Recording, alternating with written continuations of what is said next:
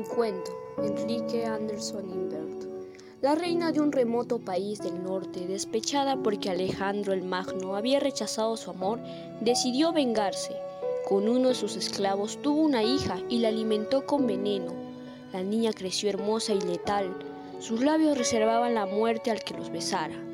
La reina se le envió a Alejandro como esposa, y Alejandro al verla enloqueció de deseos y quiso besarla inmediatamente. Pero Aristóteles, su maestro de filosofía, sospechó que la muchacha era un deletereo alimento y para estar seguro hizo que un malhechor, condenada a muerte, la besara.